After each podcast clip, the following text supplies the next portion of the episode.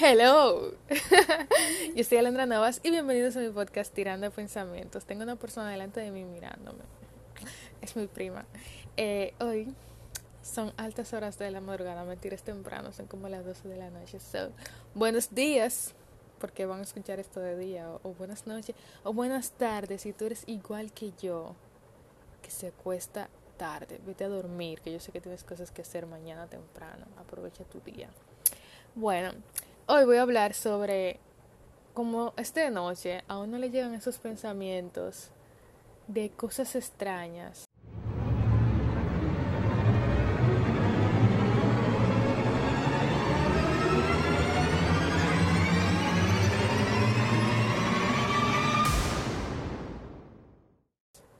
Ay Dios, mira, estoy escuchando un ruido ahora. ¿Tú lo escuchaste? Ok. A uno le llegan esos pensamientos de cosas extrañas que a uno le pasan en su vida.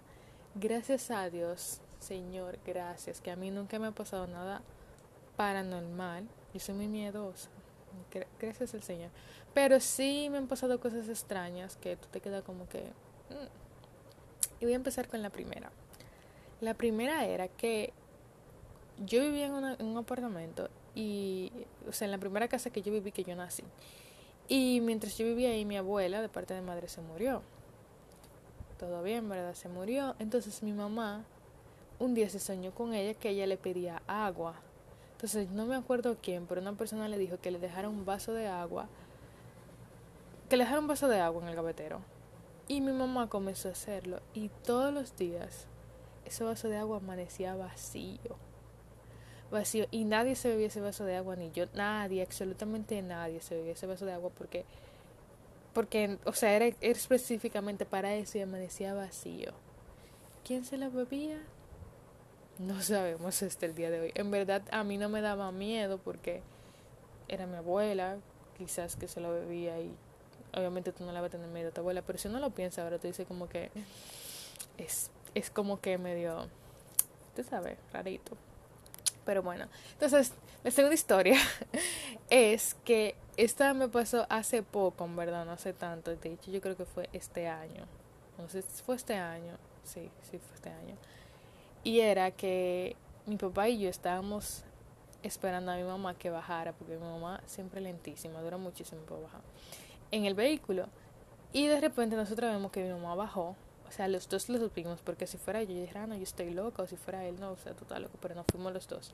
Mi mamá bajó por la puerta de entrada, cogió por atrás de la guagua y siguió derecho. Y yo me quedé como que, pero ¿y para dónde ve esta mujer? ¿Por qué no se montó? Pero nada, nosotros nos quedamos como que esperando a mami como quiera. Hoy, como cinco minutos después, baja mi mamá de nuevo. O sea, y nosotros nos quedamos como, pero ¿cómo así? Si ya ella bajó, ¿cómo ella puede bajar de nuevo? Y literal, o sea, yo vi a mi mamá dos veces. Dos. O yo se lo conté a ella, mi mamá tiene una teoría, ella dice que el ángel de la guarda de cada uno de nosotros es igual a nosotros. Entonces, ese era su ángel de la guardia.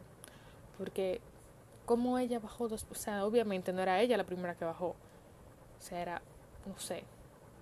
Pero bueno, pero bueno, esas son las cosas que a mí me han pasado. Gracias al Señor que no me han pasado cosas más raras porque hay gente que le pasa cosas muy extrañas. Por ejemplo, a mi mamá. Ella cuando estaba pequeña, mi mamá la mayor parte de su vida fue cristiana. Ahí me está mirando mi prima porque ella no sabe esta historia. Y ella se quedaba a dormir con la pastora de su iglesia, en, en la misma iglesia, eso era en el campo. Resulta que esa iglesia fue construida donde había un hospital antes, ahí había un hospital, eso es en el sur profundo en Duvergé. Y la pastora le invitaba a dormir no solo a ella, sino también a más muchachas y también a muchachos en otra habitación, porque en el hospital se escuchaban cosas rarísimas. Mi mamá decía que escuchaban gritos, que escuchaban un caballo caminando por los pasillos y que la pastora los podía ver y que a veces de repente ella saltaba así orando y reprendiendo, ¿qué se dice? Reprendiendo. Y ahí se escuchaba de de todo, de todo, porque ahí murieron muchísima gente y muchísimas cosas. También mi mamá conocía, no sé si era una prima de ella o alguien conocido, que ella estaba casi como que al punto sí de morirse y sus últimos días ella, si se quedaba dormida, su, su alma como que salía a andar. Y, podía ver otro fantasma y salía a andar. Y, o sea, y son cosas reales, son cosas que mi mamá vivió y cosas que tú te quedas como que, óyeme, y me da un paro, me da un paro, Dios mío, yo escucho algo así, me da un paro de verdad. Entonces, en la vida pasan muchas cosas, por eso, si existe lo malo, existe lo bueno. Esa pastora oraba, reprendía mi amor y esos demonios se iban por ahí mismo porque nada puede más que Dios.